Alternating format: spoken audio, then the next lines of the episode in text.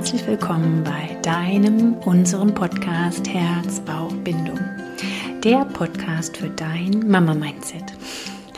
Heute habe ich eine sehr spannende Interviewpartnerin an meiner Seite, die liebe Jana. Jana ist Mama von einer Tochter und hat zum Thema Sucht etwas zu sagen. Ähm, ja, sie wird alles selber euch äh, berichten und wir haben ein wunderschönes Interview geführt, wo ihr einfach ein bisschen Einblick ähm, hinein habt in ihr Leben und ihren Werdegang und ähm, ja, die Gedanken, die sie sich macht und warum sie heute losgeht, um andere darin zu unterstützen, den Weg aus der Sucht zu finden. Und ähm, ja, ich finde es einfach sehr, sehr bereichernd für euch alle, für jeden von euch, der in irgendeiner Form das Gefühl hat, er ist auf ein Suchtmittel oder ähm, von einer Sache irgendwie abhängig. Ja, also ihr dürft auch ein bisschen gespannt sein, weil in diesem Interview finden wir auch raus, dass ähm, es auch so kleine Süchte im Alltag gibt, die ähm, vielleicht uns fast alle so ein bisschen betreffen und dass es Sinn macht, sich da manchmal ein bisschen Gedanken zu machen. Also ich hoffe, euch wird es gefallen und ich würde mich über eine ähm, Rückmeldung von euch sehr, sehr freuen. Also wenn du eine Rezession hinterlassen möchtest oder wenn du einen Kommentar ähm, zum passenden Post ähm, dalassen möchtest, wäre ich mega dankbar. Und jetzt lasst dir diesen Podcast schmecken und lausche uns. Viel Freude dabei und los geht's.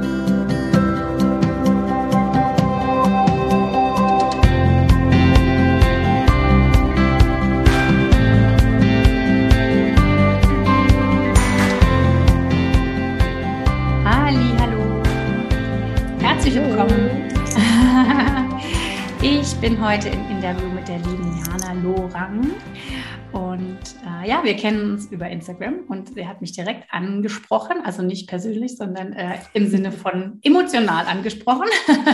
und dann habe ich sie angesprochen, ob sie zu mir ins Interview kommen möchte. Und da ist sie und sie hat ganz viel ähm, mit uns zu teilen. Und ähm, deswegen darfst du als allererstes losstarten, wer du bist und warum du jetzt hier bei mir bist. Hallo.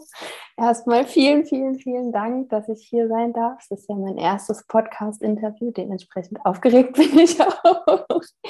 Aber ja, ich freue mich total, dass ich ähm, die Möglichkeit habe, meine Vision so ein bisschen weiter in die Welt zu tragen und ähm, ja, ich weiß nicht, vielleicht andere Mamas auch zu inspirieren, ähm, dass der Weg gar nicht immer so schwer ist, wie man vielleicht denkt. Und genau, zu meiner Person. Ich bin ähm, 31, bin Mädchenmama, wohne in Rheinland-Pfalz. Ähm, ich habe Psychologie studiert bis zum Bachelor, habe ähm, dann aufgrund eines, ja, ich sag mal, frühzeitigen Vorstufe von Burnout einfach alles hingeschmissen, habe mein Leben komplett auf den Kopf gestellt. Ähm, habe meinen Master abgebrochen und habe einfach angefangen, in der Gastro Vollzeit zu arbeiten, weil ich dachte, ich muss irgendwie was ganz anderes machen, um überhaupt mal zu merken, was will ich eigentlich überhaupt vom Leben. Ähm, das hat mich dann doch dazu gebracht, dass ich gemerkt habe, naja, Psychologie ist eigentlich doch total mein Ding und es macht mir total Spaß. Und die ganzen Leute, die in der Gastro an meinem Wagen gestanden haben, haben genau über diese Themen mit mir geredet. Und ähm, so der, der ausschlaggebende Satz war damals von einem Mann, der irgendwie da stand und gesagt hat, wissen Sie was? Sie sind so ein Mensch, Sie halten mal jemanden davon ab, von der Brücke zu springen. Und ich dachte so, oh Gott, das sagt er hier, ich verkaufe dem gerade einen veganen Rap, okay.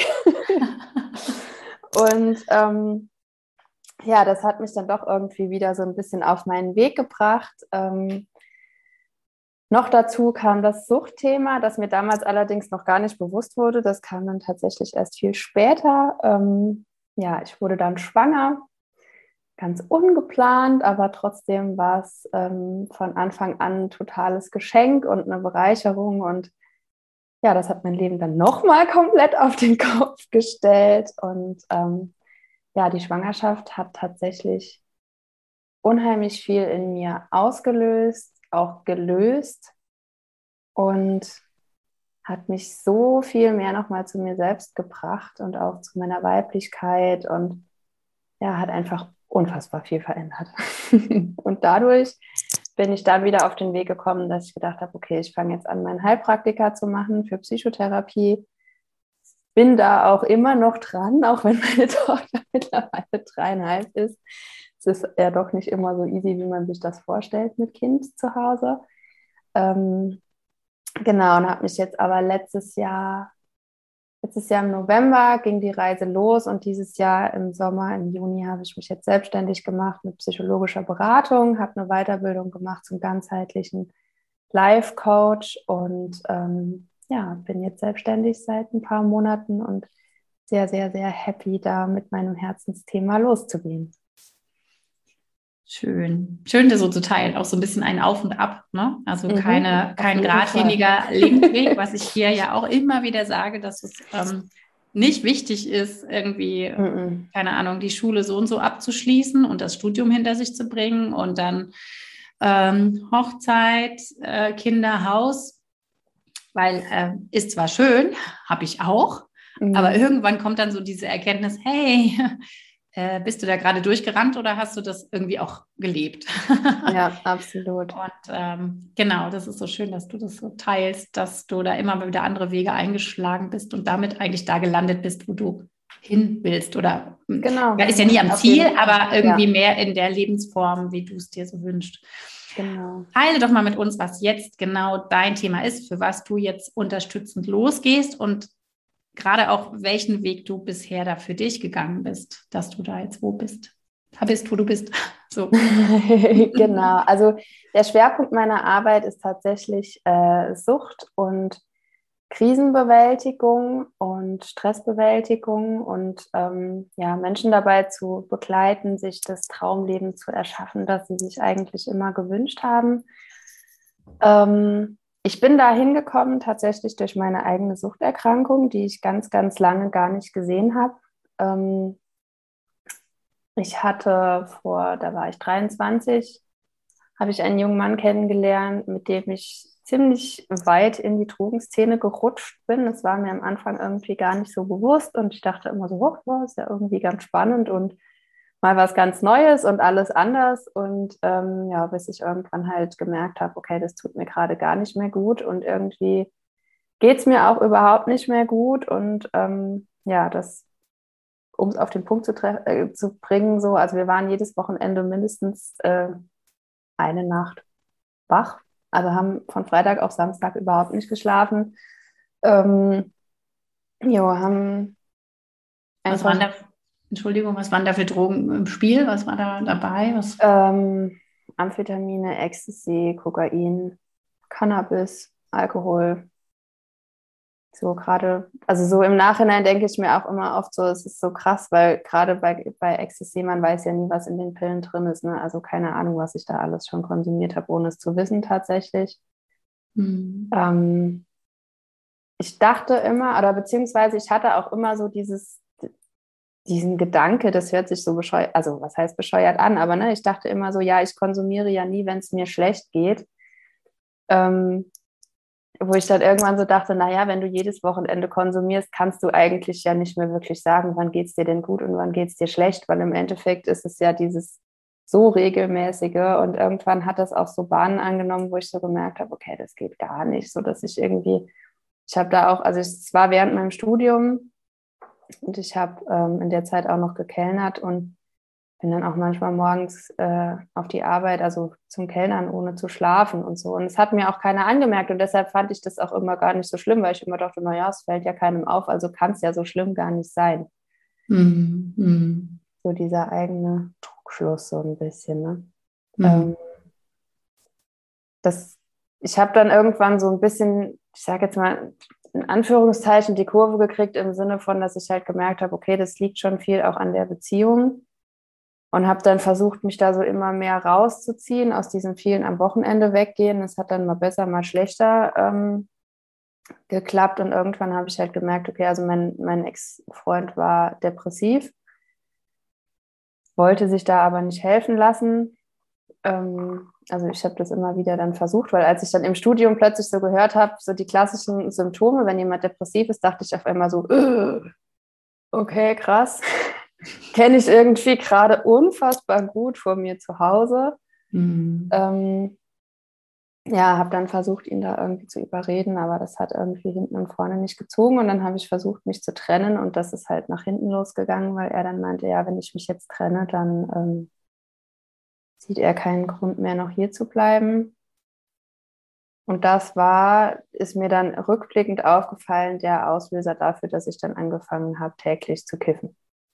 Mhm. Also ich habe vorher halt immer am Wochenende oder mal mit Freunden oder so halt ganz gerne gekifft aber nie alleine und auch nie jetzt irgendwie abends zu Hause. Und das hat damit angefangen. Und ich weiß noch, dass ich damals auch eine Freundin angerufen habe und zu der gesagt habe, oh Gott, ich glaube, ich bleibe gerade nur hier, weil ich so Angst habe davor, dass der sich jetzt irgendwas antut. Und diese Angst hat mich so gelähmt. Und das ging dann, glaube ich, noch ein halbes Jahr oder so, in dem ich halt auch körperlich total ähm, abgebaut habe und ähm, dann stand mein Bachelorabschluss vor der Tür und es war eine Katastrophe. Also ich habe dann auch, da, das war so für mich der Aha-Moment, wo ich so gemerkt habe, Jana, du musst aus dieser Beziehung raus, ähm, weil mein, mein Ex-Partner sich, der konnte sich auch gar nicht für mich freuen. Ich war damals so euphorisch und habe mich so gefreut, weil Bachelorabschluss ist mein erster Abschluss in meinem Leben. So, ne? Man ist ja vorher immer in dieser Phase und denkt immer, oh Gott, was wäre, wenn ich jetzt dieses Studium nicht schaffe? Dann sitze ich da mit 25 und habe gar nichts.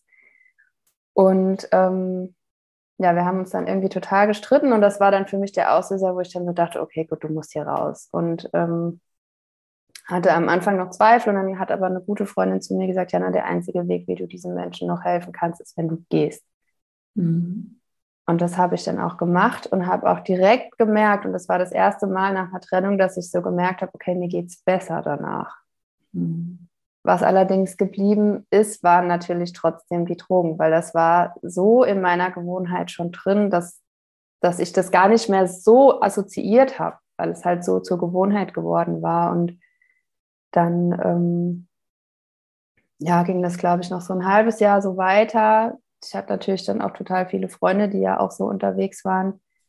Dann irgendwie wieder so ein, ähm, so ein, ich sage jetzt mal Bekanntschaft, bis ich dann halt gemerkt habe, okay, gut, nee. Das, also das, wo du gerade bist, was, ja.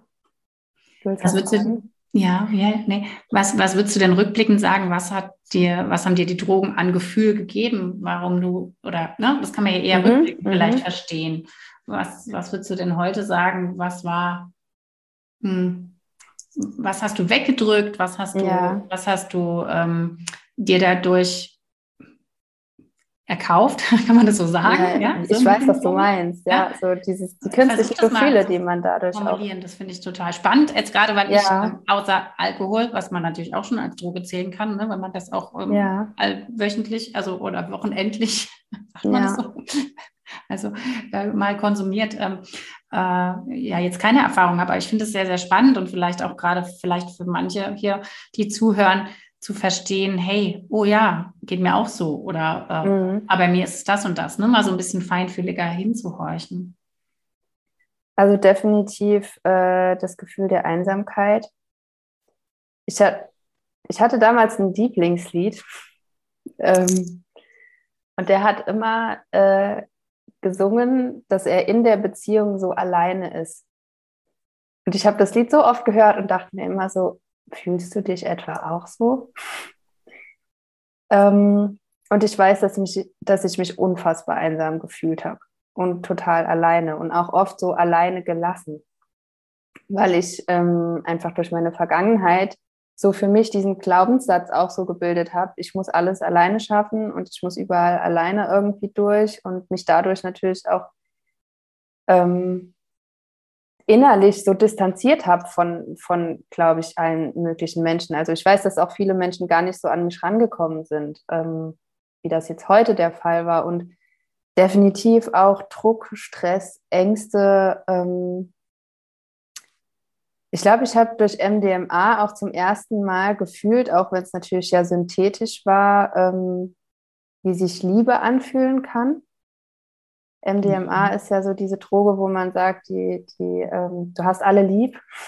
Mhm, mhm. Ähm, das war total, also ich glaube, das waren so diese Gefühle, die ich, die ich daran so mochte, mhm. weil ich mhm. diese Gefühle vorher nicht kannte, weil ich, ähm, ich glaube, ich habe vorher generell einfach nicht viel gefühlt. Ich habe durch meine, durch meine Kindheit ähm, einfach gelernt, meine Gefühle abzustellen. Mhm. Und ähm, auch die Beziehung, die ich vor diesem Mann hatte, ich weiß, dass der auch immer gesagt hat, er hatte irgendwie das Gefühl, ich war unnahbar und er ist überhaupt nicht an mich rangekommen. Und das, das ist mir rückblickend wirklich so aufgefallen, dass ich dachte, ähm, ich glaube, das, das war so das, was die Drogen mir gegeben haben. So diese Gefühle und dass ich praktisch durch die Drogen auch so kontrollieren konnte, was will ich wann fühlen und was nicht. Mhm. Dass das natürlich aber, glaube ich, viel mehr unterbewusst abläuft als natürlich bewusst.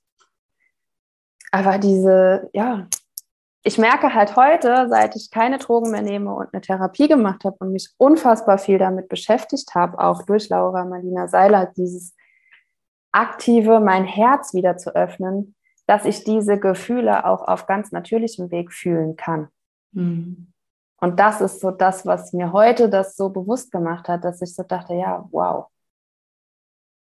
Es geht das auch ist, so. Genau, es geht alles auch so. Und ich brauche nicht irgendein chemisches Mittel, um mich so und so und so zu fühlen, sondern wenn ich mein Herz öffne, dann fühle ich das alles und es ist total schön und es ist so wertvoll. Mhm. Was würdest du denn sagen, was dir damals dann, außer dass du diese Beziehung beendet hattest und ähm, mhm. jetzt irgendwie vielleicht auch dich mehr wahrgenommen hast, so diesen Schritt mehr auch zu sehen, was brauche ich, was brauche ich nicht? Wie hast du diesen Absprung geschafft? Wie würdest du sagen, hast du? Ich habe damals so eine, so eine ganz abgefahrene, äh, das, das würde ich definitiv auch niemandem empfehlen so eine ähm, alternative Heilungsmethode ausprobiert und hatte danach, ähm, die mich gleichzeitig aber auch retraumatisiert hat, aber ich hatte trotzdem plötzlich so ganz viele Impulse und das war auch was, was diese Frau mir damals gesagt hat. Du wirst auf einmal so Impulse haben, das und das mache ich jetzt oder das und das mache ich jetzt nicht mehr. Bei mir waren das aber ziemlich viele Impulse auf einmal. Mhm. Das waren dann so Sachen wie, ich will nicht mehr kiffen, ich will die Pille nicht mehr nehmen. also so Dinge, die, wenn du die lange gemacht hast, ja natürlich auch einen total krassen Einfluss auf deinen Körper haben und auf deine Hormone und auf deine Botenstoffe im Gehirn. Und ich habe das alles einfach von heute auf morgen weggelassen. So kalter Entzug. Genau. habe das auch vorher mit niemandem abgesprochen habe es einfach gemacht, weil ich so dachte, ja, die hat ja gesagt, das kann man ja einfach machen. Also mache ich das jetzt einfach. Die wusste das natürlich nicht. Die wusste nicht, dass ich gekifft habe jeden Tag, weil die so Sachen auch gar nicht erfragt hat. Okay. Ähm, und das war ziemlich heftig. Allerdings im Endeffekt würde ich trotzdem sagen, es war dafür gut, weil ich habe dann drei Tage nicht geschlafen, dachte ich verliere den Verstand. Mhm. ähm, und bin dann zu der Therapeutin, bei der ich Praktikum gemacht habe. Also ich habe die angeschrieben, ich habe damals auch die andere Therapeutin angeschrieben, die hat allerdings gesagt, ich soll doch, also es war Freitag, ich soll doch am Montag wiederkommen. Und ich dachte halt nur so, keine Ahnung, ob ich bis am Montag noch lebe, weil ich weiß gerade gar nicht mehr, wo. Und ich dachte wirklich so, ich drehe durch, mein Verstand gibt irgendwie den Geist auf. Ähm, habe dann einfach alle Therapeutinnen angeschrieben, die ich kannte, weil ich mir einfach nicht anders zu helfen wusste. Und die aus meinem Praktikum hat damals direkt gesagt, ich soll kommen, sonntags morgens um 9 Uhr. Ähm, und die hat dann als erstes direkt gesagt, kann es sein, dass sie schon lange nicht mehr richtig geschlafen haben? Und ich bin ja. Und die hat mir dann auch zum ersten Mal erklärt, ähm, was das Kiffen eigentlich überhaupt macht. Und das war für mich dann direkt klar, okay, gut, das ist irgendwie gar keine Option. Ich möchte das auch gar nicht mehr. Und ähm, dann hat sie mich aber noch gefragt, ob ich vielleicht eine Therapie machen möchte. Und dann habe ich gemeint, ja. Und dann habe ich eine Therapie angefangen. Und das hat auf jeden Fall mir schon unheimlich gut getan. Allerdings habe ich dann im Nachhinein gemerkt, ich hätte eine Suchttherapie wahrscheinlich besser machen sollen. Da mir aber selber ja gar nicht bewusst war, dass ich süchtig bin, weil ich habe ja einfach aufgehört. Und Doch. in meiner, genau, in meiner Vorstellung ist, also ne, wenn man ja einfach aufhören kann, dann scheint es ja kein so großes Problem zu sein. Ähm, ich habe dann auch aufgehört zu rauchen, ähm, habe dann auch wieder angefangen. Also es war dann so, aber ab dem Zeitpunkt hat das eigentlich angefangen, dass ich dann ähm, immer wieder mit allem nacheinander dann aufgehört. Ich habe dann auch Therapie gemacht. Dann habe ich, wie gesagt, ja, mein Stuhl, also das war dann so der Zeitpunkt mit diesem, ich sage jetzt mal Breakdown, ähm, wo sie dann auch meinte, es ist wie so ein Erschöpfungssyndrom, ähm, so Vorstufe von Burnout. Und ähm, der entscheidende Faktor war tatsächlich aber dann auch, dass ich einfach mit diesem Studium nicht mehr klargekommen bin. Ich habe dann den Master angefangen und als die, bin dann auch nach Trier gezogen, ähm, wo ich den Master angefangen habe und habe dann aber gemerkt, dass ich mit diesem Stress gar nicht klargekommen bin. Also ich war noch überhaupt nicht fähig, mit diesem Stress umzugehen und habe dann aber wieder angefangen zu kiffen. Mhm. Und wusste dann in dem Moment, wo ich wieder angefangen habe, aber so, okay, krass, das, irgendwas läuft hier gerade total schief. Und ich war damals aber 26, bin dann kurz drauf 27 geworden und war ja aber durch das Studium total finanziell abhängig von meinen Eltern. Und also vor allem von meinem Papa. Und habe dann aber so richtig gemerkt, ich kann das jetzt nicht mehr. Ich möchte auf eigenen Beinen stehen, weil ich möchte selber entscheiden, was ich in welcher Zeit wie durchziehe. Und mein Papa war halt so, ja, es wäre schon schön, wenn du jetzt so langsam mal fertig werden würdest und so, ne? Ähm, und ich habe gemerkt, dass ich mir dadurch wahnsinnig viel Druck gemacht habe und dachte so, okay, ich muss das jetzt irgendwie durchziehen. Und, und dieser Druck gepaart dann noch mit dem Stress von Klausuren schreiben und so, war dann halt eine total Katastrophe. Und das war dann der Auslöser, weshalb ich dann so, scheißegal, ich fange jetzt einfach an zu arbeiten, ich mache jetzt einfach was ganz anderes und gucke mal, was, was das Leben so bringt. Und dann habe ich meinen Mann kennengelernt. Die Liebe. Ja. Die Liebe rettet alles.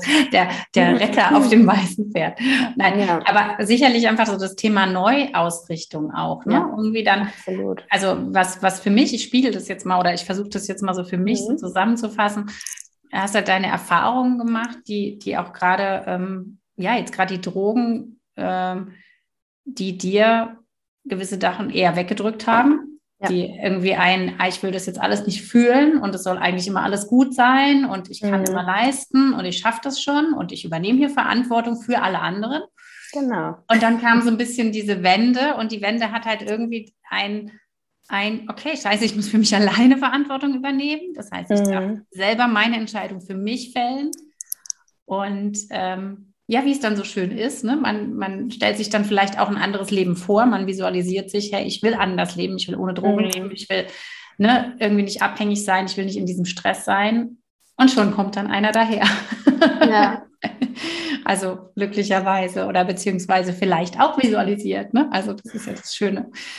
Ja, es, es, war, es war lustig. Ich dachte nämlich damals noch so, ich will auf gar keinen Fall eine Beziehung und habe ihn dann kennengelernt. Und es war wirklich so ein also für mich, er sagt immer so, er hat ein bisschen gebraucht. Aber für mich war es halt wirklich, ich habe den gesehen und dachte halt so, oh Gott, der ist so cool. er hat halt bei meiner besten Freundin in der WG gewohnt und äh, hat irgendwie das, das, Geschirr abgespült und ich dachte so, oh mein ja, Gott, ein Mann. Ja, ein Mann, der in dem Alter, er war damals wie alt, keine Ahnung, 21, 22, also er ist auch fünf Jahre jünger als ich äh, Geschirr gespült und war so gut gelaunt und hatte so viel Spaß dabei. Und ich dachte halt so, oh mein Gott, wie kann denn ein Mann in dem Alter Geschirr spülen und noch Spaß dabei haben? Der, also so, so dachte, okay. Klassische Mama in mir war, glaube ich, angesprochen. Okay, mit dem kannst du Kinder kriegen. so klasse, so schön. Ja, ja. Ähm, ja, und was würdest du denn jetzt sagen, also gerade jetzt für deinen Weg, jetzt vielleicht auch gerade in der Beziehung oder jetzt mhm. Mama werden, also weil ich denke, das ist jetzt so wertvoll auch für ähm, all die, die zuhören. Ähm, was hat dich da jetzt bewegt, auch bei dem Leben zu bleiben, was du eigentlich ja führen wolltest? Also ohne Drogen, selbstbestimmt. Welche hm, Dinge hast du genutzt, hast du gebraucht? Tatsächlich war das die Schwangerschaft. Ähm, ich habe, also was ich gemerkt habe, als ich dann in der Beziehung war, dass, dass dieses krasse Einsamkeitsgefühl natürlich dadurch auch wegging, weil ich das erste Mal auch das Gefühl hatte, dieser Mensch liebt mich so, wie ich bin und ich bin akzeptiert und werde dafür geliebt, wie ich bin. Ich brauche mich nicht zu verstellen. Ich muss hier nicht irgendeine Helferposition übernehmen.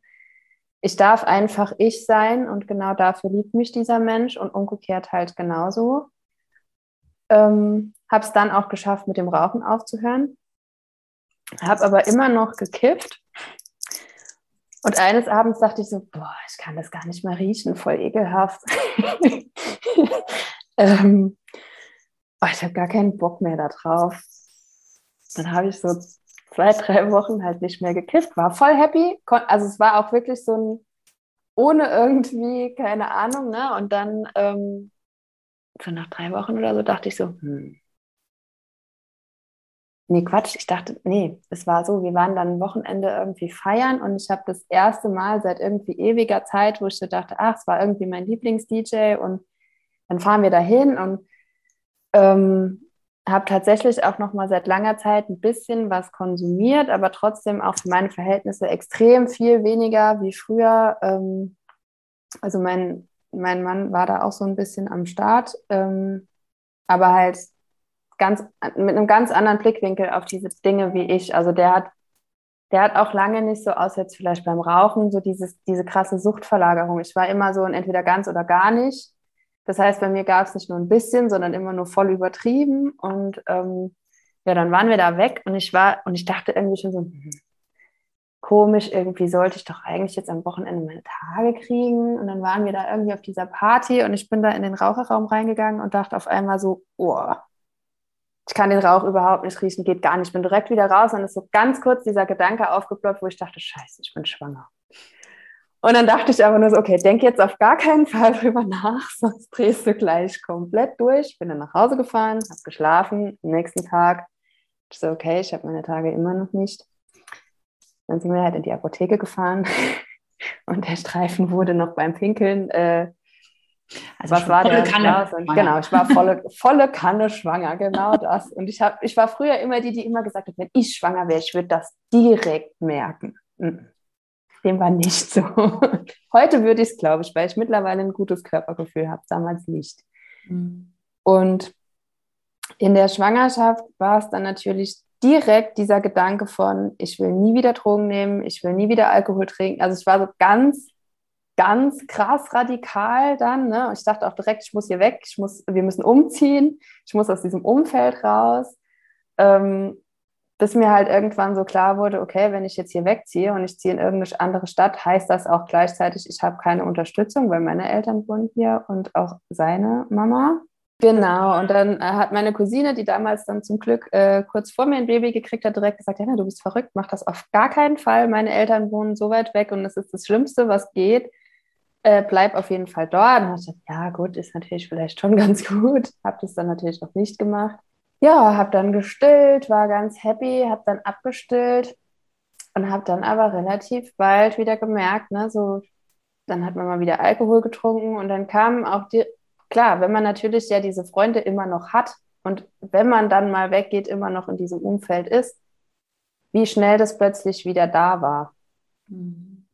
Und dann habe ich auch irgendwie so am Anfang auch dann nur, wenn wir irgendwie mal irgendwo anders waren oder alleine waren und unser Baby, also unsere Tochter dann äh, bei den Omas geschlafen hat, mal nochmal ausprobiert zu kiffen, weil ich es natürlich unbedingt nur nochmal probieren wollte. Und dann hatte ich einen riesen Streit mit meiner Stiefmutter. Und das war so ein Konflikt, der mich mein ganzes, also seit meiner Jugend schon begleitet hat. Und ähm, das wurde dadurch nochmal so total aktuell. Und dann bin ich praktisch wieder rückfällig geworden. Aber das hat sich dann so, ich würde das also ich habe das gar nicht so gemerkt, dass das jetzt der Auslöser war. Aber ab dem Zeitpunkt habe ich wieder angefangen, regelmäßiger zu kiffen. Nur abends und auch nur, wenn die Kleine geschlafen hat. Aber es, es tut dem ja nichts ab, also es macht es ja nicht weniger schlimm. Ähm, dann war auch irgendwie noch mal vier Wochen weniger und dann hatte, kam aber der Lockdown und dann waren wir eh zu Hause und dann war das so ein, keine Ahnung, komplette Überforderung mit der Situation. Ich meine, so ging es wahrscheinlich ja vielen Leuten. Und dann ähm, ist mein Papa weggezogen. In dem Jahr dann, also 2020 im Winter. Also ich war dann im September nochmal mit ihm in Urlaub. Und da war für mich aber schon so der Punkt, genau, da wusste ich nämlich, okay, im November ähm, kann ich anfangen zu arbeiten, weil Maria hatte einen Kindergartenplatz und dann war aber für mich ganz klar, okay, wenn ich jetzt anfange zu arbeiten, ich will das nicht mehr, ich will nicht mehr kiffen, ich möchte das nicht mehr, ich möchte dieses Leben nicht mehr. Ich habe mir immer gesagt, ich möchte keine Mutter sein, die Drogen nimmt.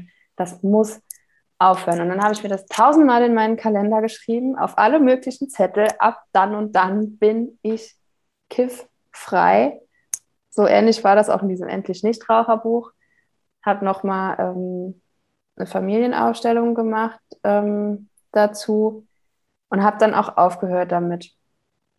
Und dann war das klar, okay, mein Papa zieht jetzt nach Südfrankreich und dann waren wir in Urlaub und da wurde mir dann so bewusst, oh scheiße, das ist schon irgendwie eine ganz, ganz krasse Situation. Und da bin ich in eine Krise, also nochmal für mich in so eine Krise gefallen und habe aber das erste Mal gewusst, okay, aber ich möchte jetzt nichts konsumieren, ich will das erleben. Und ich fühle mich jetzt stark genug, dass ich das schaffe, da durchzugehen.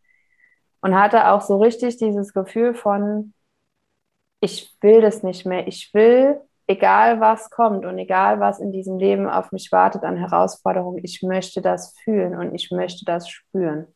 Ich bin dazu bereit und ich fühle mich stark genug auch wenn es mich gerade zerreißt innerlich. Mhm, und habe dann meine alte Therapeutin wieder äh, angerufen, habe eine Therapie wieder gemacht und habe dann es auch geschafft, diesen alten Konflikt aufzulösen äh, mit der Frau von meinem Papa. Und ich hatte irgendwie das Gefühl, dass das auch unheimlich viel in mir gelöst hat. Weil man sagt in der, in der Suchttherapie ja, es gab immer einen Auslöser. Also es gab etwas, du hast, es war irgendwas, war mit dir los und da weiß ich ganz genau, was mit mir in dem Alter los war, als ich ähm, angefangen habe zu kiffen und das halt ja gut gefunden habe. Es hat ja irgendwas mit mir gemacht. Mhm. Und ähm, das ist schon so was, was, ähm, glaube ich, dann dadurch einfach viel verändert hat, das einfach aufzulösen. Was würdest du denn jetzt sagen, oder vielleicht kann ich es vielleicht nochmal so für mich, was ich verstanden habe, so mhm. zusammenfassen? Also auf der einen Seite war es das, dass du einfach eine andere Vision von dir selber hattest, ja. als die, die du gerade in dem Moment gelebt hast. Ne? Ja, also absolut. Du warst halt nicht die Mama, die du sein wolltest, oder du hattest einfach die Idee davon, wie du sein möchtest. Also drogenfrei, mhm. ja. zuverlässig oder zu, ja. ne, irgendwie Vorbild, vielleicht jetzt auch. Ja, Kinder. absolut, Vorbild, definitiv. Und dann war es aber auch so, dass du halt einfach für dich geschafft hast, da hinzugucken, wo vielleicht was ist, was ja. irgendwie unterm Teppich gelandet war oder was so konfliktlastig war, dass man halt lieber weggeguckt hat, weil man ja, ja.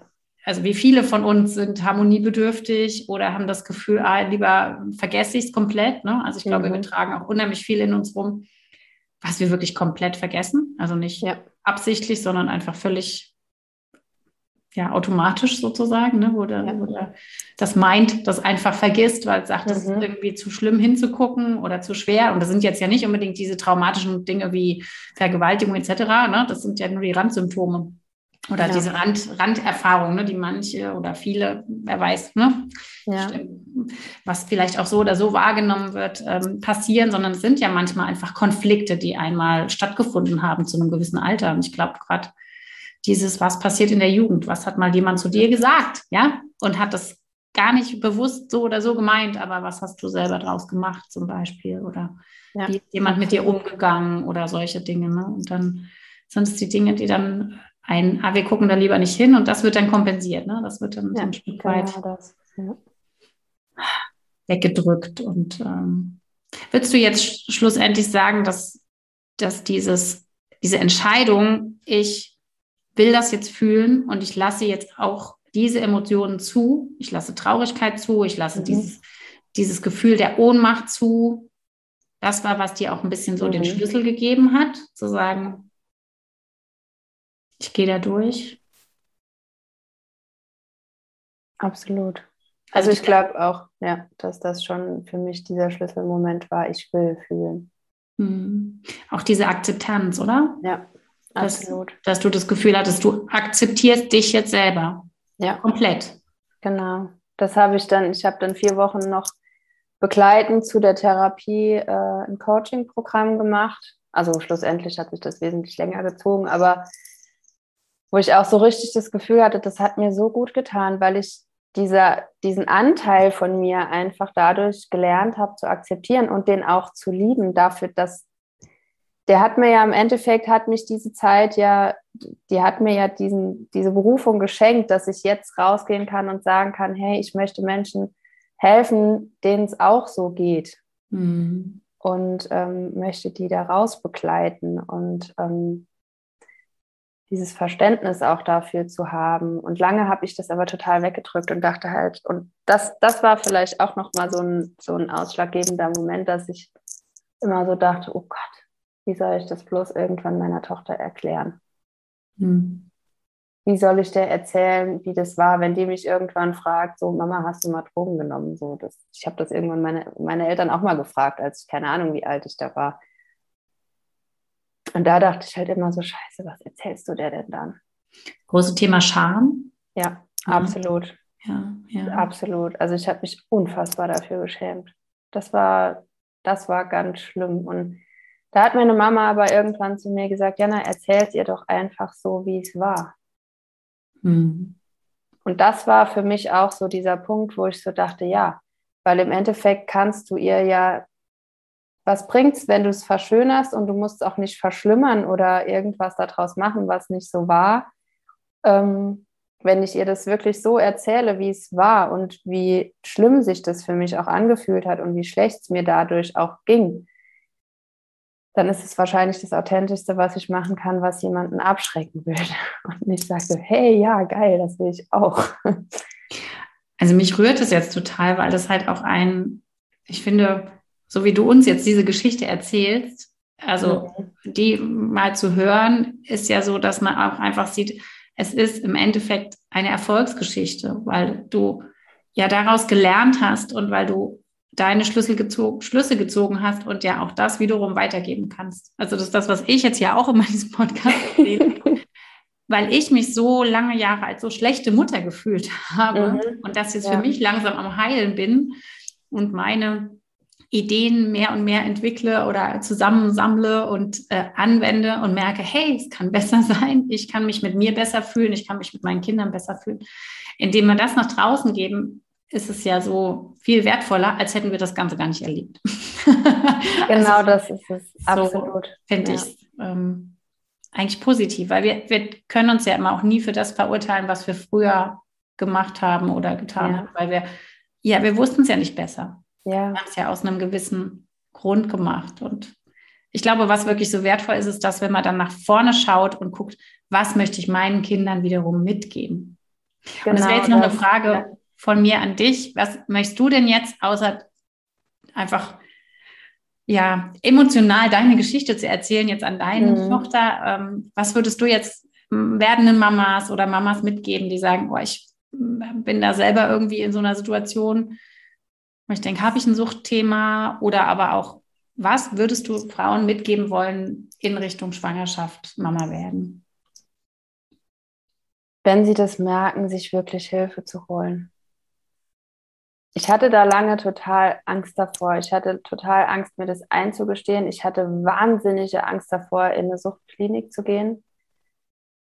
Ähm, aber im Endeffekt ist es das Einzige, was wirklich auf Dauer hilft wirklich so dieses zu lernen, mit Gefühlen umzugehen, weil das ist, glaube ich, was, was gerade Menschen, die Drogen nehmen, fehlt.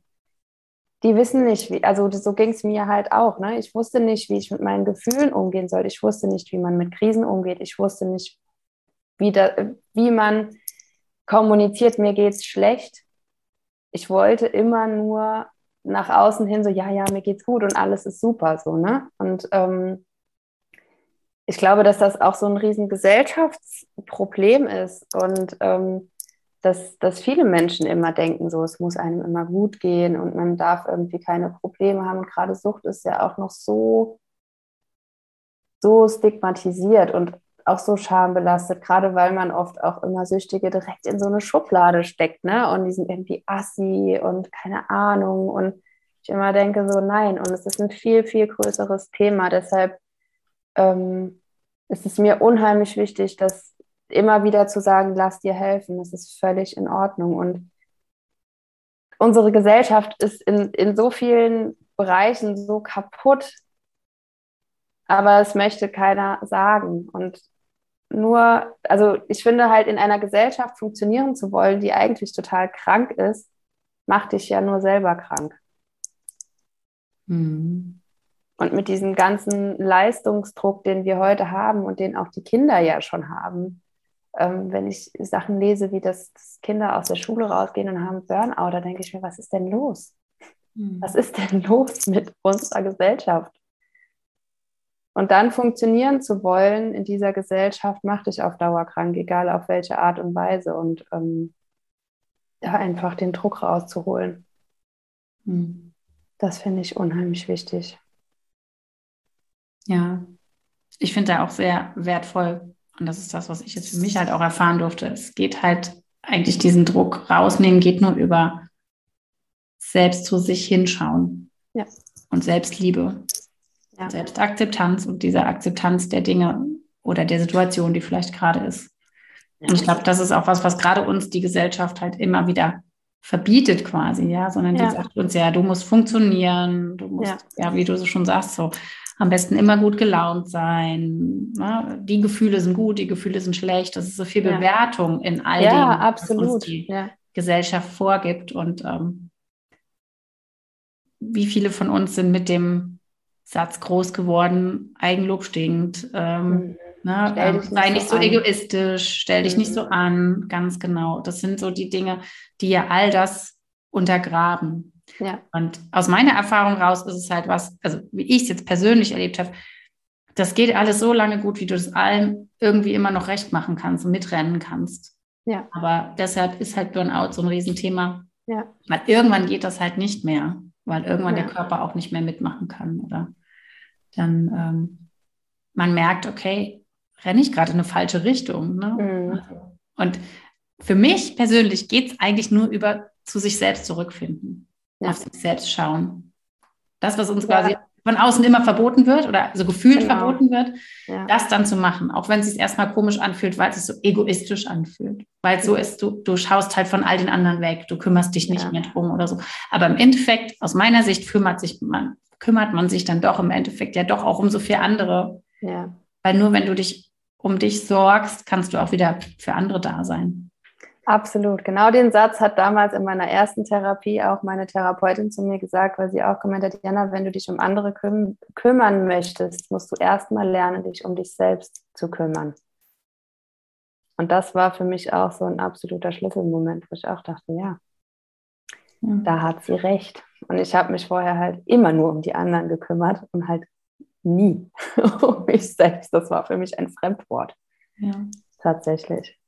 Ja, und dann ist man Mama plötzlich, ne? Ja. Und hat halt sowieso ja. das Gefühl, man kann gar nicht mehr nach sich selber schauen, weil man hat ja gar keine Zeit mehr dafür. Ne? Ja. Aber dann ist es umso wichtiger. Viel wichtiger, ja, absolut. Weil welche Mama ist man, wenn man halt nicht nach sich selber schaut? Ja. Genau, und das, das ist wirklich auch das, wo ich so für mich gedacht habe, ich weiß nicht, wie mein Kind sein wird, aber ich weiß, dass man es gibt, also es gibt ja so bestimmte Persönlichkeitsmerkmale, die man auch vererben kann. Und ich dachte mir halt, okay, wenn ich, wenn ich auf jeden Fall der Mensch bin, der eine absolute Suchtverlagerung hat, was ist das, was ich machen kann, dass meine Tochter nicht da reinrutscht?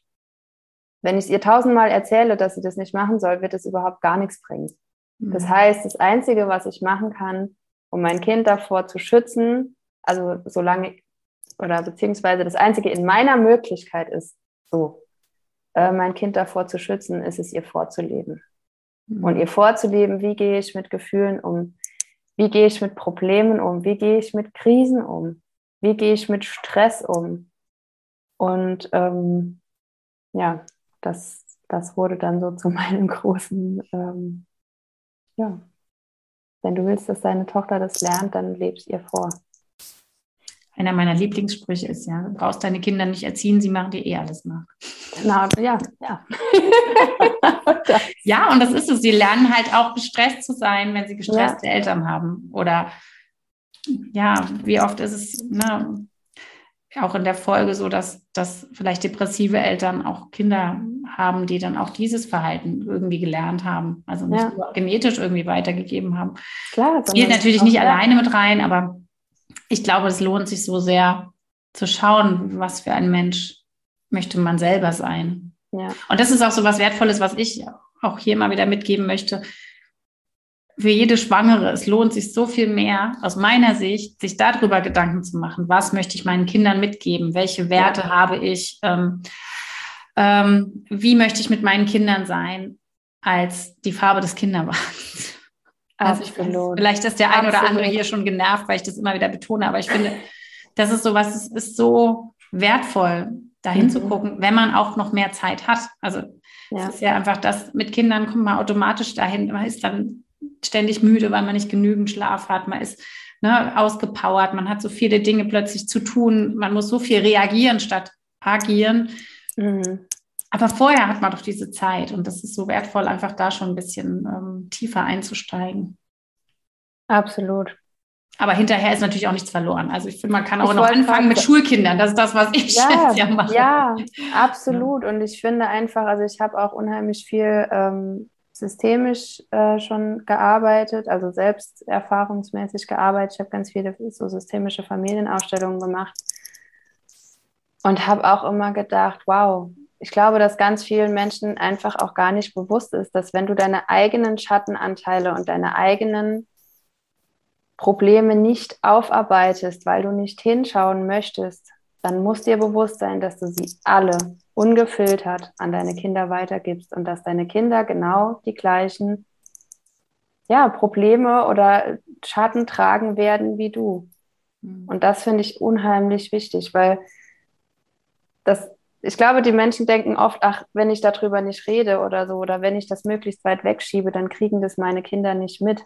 Aber es ist genau das Gegenteil der Fall. Umso mehr ich das wegschiebe, umso weniger ich drüber rede, desto mehr kriegen es meine Kinder ab und zwar unbewusst. Und die werden irgendwann genau die gleichen Probleme haben und dann denkt man sich dann als Elternteil, oh Gott, warum haben die denn jetzt die gleichen Probleme? Ich mache doch so viel anders, wie es meine Eltern damals gemacht haben. Mhm. Ja, aber ich habe meine Schattenanteile nicht aufgelöst. Ja, ja. Also ein großes äh, hm, Einladen ja, hinzugucken, absolut. Ja. anzuschauen, zu akzeptieren. Ähm, zu ja, heilen. Zu heilen, ja. ja. das innere Kind zu heilen, ne? weil das ist auch was, was wir ja einfach immer in uns tragen. Ja. Das nicht irgendwie so, ah, ich bin jetzt erwachsen, jetzt ist alles anders, ja, sondern wir nehmen ja. das alles mit. Und das ist ja so das Spannende, ähm, auch aus der Hypnosetherapie, was ich so gut kenne. Ne? Das ist ja alles quasi, was wir jetzt bewusst tun oder machen, was uns ja vielleicht manchmal auch schon erschreckt, gerade wenn wir aus der Haut mhm. fahren oder ähnliches, ja. ist ja nur die Spitze des Eisbergs. Was an Emotionen in uns ist, ist ja eher irgendwo unter der Wasseroberfläche. Und ähm, ich finde, es ist halt Verantwortung und aber auch äh, Zuversicht gleichermaßen. Ne? Ja. Also Verantwortung, weil wir halt zu uns hingucken müssen. Also aus irgendwie ja. aus meinem Gefühl raus ist es ein Müssen.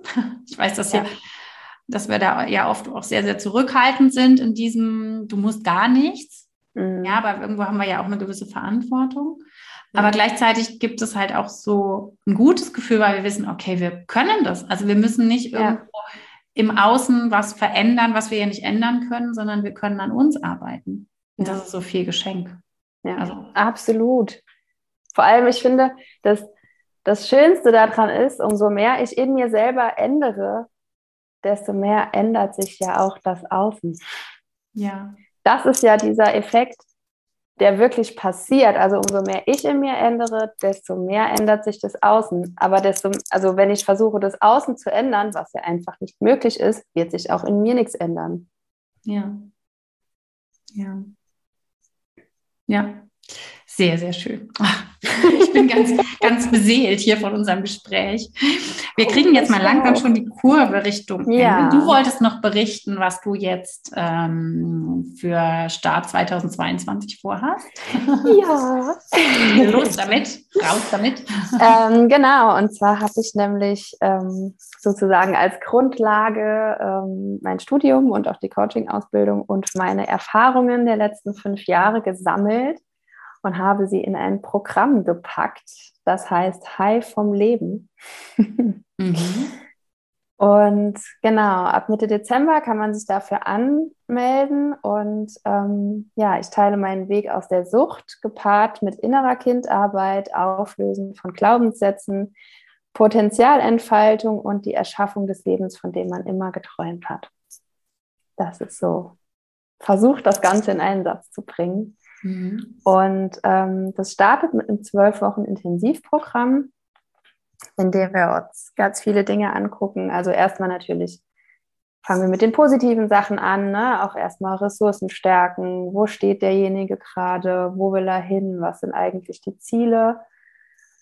Und dann natürlich auch ähm, hingucken, was, was ist meine Abhängigkeit? Was möchte sie mir sagen? Was darf ich daraus lernen? Wie lerne ich diesen Anteil in mir liebevoll anzunehmen und auch diese Abhängigkeit loszulassen, um in dieses wirklich tiefe Gefühl zu kommen von, ich brauche das nicht, um glücklich zu sein. Und ja, wir werden mit dem inneren Kind arbeiten und schauen, was sind die Bedürfnisse, was braucht es gerade und da auch zu lernen, da hinzuhören und auch genauso auch die Intuition stärken, das Körpergefühl, weil der Körper sagt einem ja auch schon so, so viel, wenn man bereit ist hinzuhören. Für wen ist das was? Ähm, das ist was für jeden, der einfach aufhören will, beziehungsweise der raus will aus seiner Abhängigkeit. Ähm, ich würde jetzt gar nicht unbedingt sagen, dass da ein bestimmtes Alter nötig ist, sondern wirklich so dieser tiefe Wunsch, ähm, ich möchte raus aus der Abhängigkeit, ich will aufhören zu rauchen, ich will aufhören, Alkohol zu trinken, zu kiffen, am Wochenende chemische Drogen zu nehmen, was auch immer. Und ähm, oder auch vielleicht aus so einer Verhaltenssucht gibt es ja auch raus. Ne? Mhm. Ähm, Spielsucht, Magersucht würde ich jetzt nicht sagen. Da, das ist zwar vom das grundlegende System ist ähnlich, aber das geht dann doch wieder in eine ganz andere Richtung oder eine schon eine andere Richtung. Ähm, Wobei mir jetzt zum Beispiel so gerade das Thema Essen in anderer ja, Richtung klar. einfach, also jetzt gerade nicht unbedingt die Magersucht, sondern eher andersrum. Ich ja, könnte mir vorstellen, dass es auch ansprechend ist für ja, ein großes Frauenthema, sage ich jetzt mal, mhm. auch einfach dieses Essen als Sucht, weil wir ja auch, ja, oft, ähm, also ich glaube, dieses Süß oder dieses, ne, also das ist ja auch so eine Art Zucker. Von Sucht. Genau, Zuckersucht. Zucker ist absolut Sucht. Ja, ja. absolut, genau. Ja, also dieses, da greifen dieses, genau die gleichen Mechanismen. Mit, mit Essen wollen wir ja. uns ein gutes Gefühl verschaffen oder so, ne? Also das ja, ist ja da auch. Man nennt, man nennt das emotionales Essen. Mhm, mhm, genau. Also auch dafür. ja, genau, auch dafür, ja. Ja, super. Ähm, sehr wertvoll. Genau, und wenn man sich im gleichen ja, Atemzug einfach so das Leben erschaffen will, das man eigentlich wirklich führen möchte. Also die Bereitschaft, da auch hinzugucken, okay, was will ich eigentlich überhaupt vom Leben? Wo will ich hin? Ja, auch so ein bisschen dieses Gefühl von Richtung Veränderung. Ne? Ja, also auf jeden schon. Fall. Deshalb startet es auch im Januar, weil man hat ja immer diese tollen Neujahrsvorsätze. Mhm. Ähm, Im neuen Jahr wird alles anders, im neuen Jahr wird alles besser. Und deshalb, ähm, genau, zwölf Wochen zum Start des Jahres und danach dann immer einmal im Monat noch ein Gruppentreffen. Bis zum Ende des Jahres tatsächlich weil erstens ist nach einem halben Jahr die größte ähm, Gefahr, nochmal rückfällig zu werden. Mhm. Und wenn ich halt ein Jahr ein Verhalten wirklich geübt habe, und dazu gehören ja wirklich die positiven Verhaltensweisen, die wir dann auch üben, so diese ganzen Sachen, die ja auch Stress reduzieren, ne? Meditation, Yoga, Sport, ähm, Tagebuch schreiben, so alles, was, was gut tut, das muss man einfach eine bestimmte Zeit lang üben, damit es wirklich zur Gewohnheit wird und deshalb ähm, auch einfach noch danach die einen Monat, also die, die einmal im monatigen Treffen, um das Ganze wirklich konstant beizubehalten. Und du hast es jetzt eher in, in Online-Version geplant oder Genau, äh, ja. ja. online, also einfach großflächig angeboten. Genau. Also auch für all euch da draußen, die uns Mhm. jetzt zuhören von wo auch immer, an der Genau. Nordsee, in Ja. Genau, also für jeden was von euch, nicht irgendwie nur hier Rheinland-Pfalz, lokal Genau. für uns. Sehr, sehr schön. Genau.